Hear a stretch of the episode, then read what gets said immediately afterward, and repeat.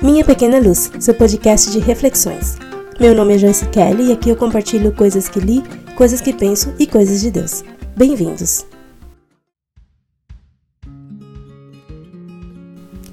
Respostas de Deus. E tudo o que pedirdes em oração, se crerdes, recebereis. Mateus 21, 22. Um dia eu acordei com medo.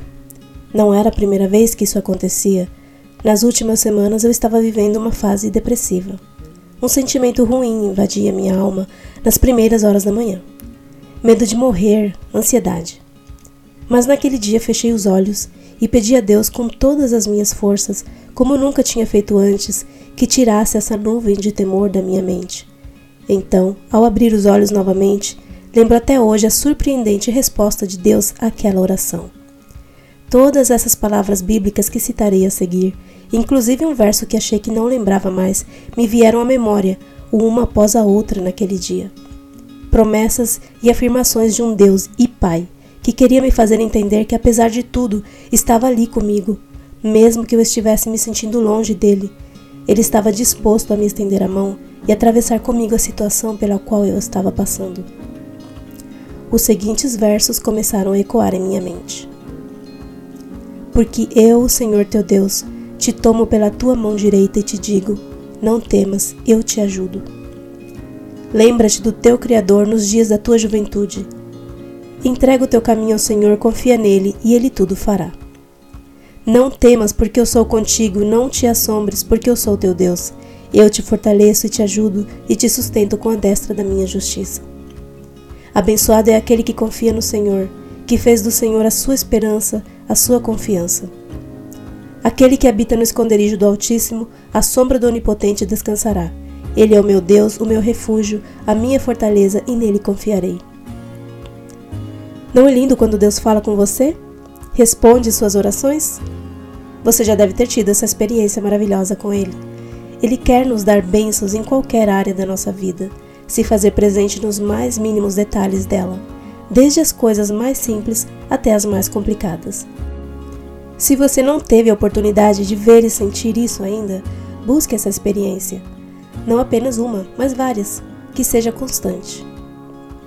Não importa a fase pela qual você está passando, mesmo que você pense que ninguém vai te ouvir se você orar. A Bíblia diz: Provai e vede que o Senhor é bom. Bem-aventurado aquele que nele se refugia. Salmos 34, 8.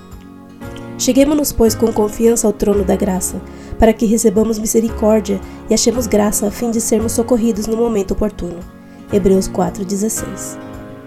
Aconteceu algo similar ao que relatei em outra ocasião, mas em lugar dos versos foram hinos que vieram à minha mente quando pedi a Deus que afastasse pensamentos que estavam me perturbando. Para que coisas assim aconteçam, precisamos encher nossa mente da palavra de Deus e de tudo que possa nutrir nossa espiritualidade. Esses versos que foram citados são bem conhecidos de todos. Eles foram usados para acalmar o meu coração naquele momento e durante muito tempo. Tenho certeza que se eu estivesse lendo mais a Bíblia naquela época, outros versos lindíssimos que conheço hoje teriam enchido meu coração de paz. Quanto mais você lê palavras de vida e esperança, mais você pode ser ajudado por elas. Nos momentos em que mais precisar, encontrarão lugar em sua mente e seu coração. Nosso Pai as deixou com esse propósito. No momento certo, Ele as usará para nos ajudar a fortalecer a nossa fé. Que nos momentos difíceis você tenha as promessas de Deus sempre vivas em seu coração, e quando passar pelos vales da sombra, de tristeza, de dor, não tema mal algum, porque sabe que Ele está contigo.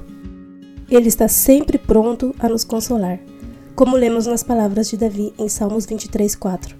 Ele conhece nossa dor e não quer que tenhamos medo, nem da vida nem da morte. Vivemos neste mundo de pecado onde coisas ruins acontecem, mas temos esperança de um futuro melhor, porque sabemos que nosso mundo não é aqui. Precisamos confiar nele. E se vivermos, para o Senhor vivemos. E se morremos, é para o Senhor que morremos. Sendo assim, quer vivamos ou morramos, pertencemos ao Senhor.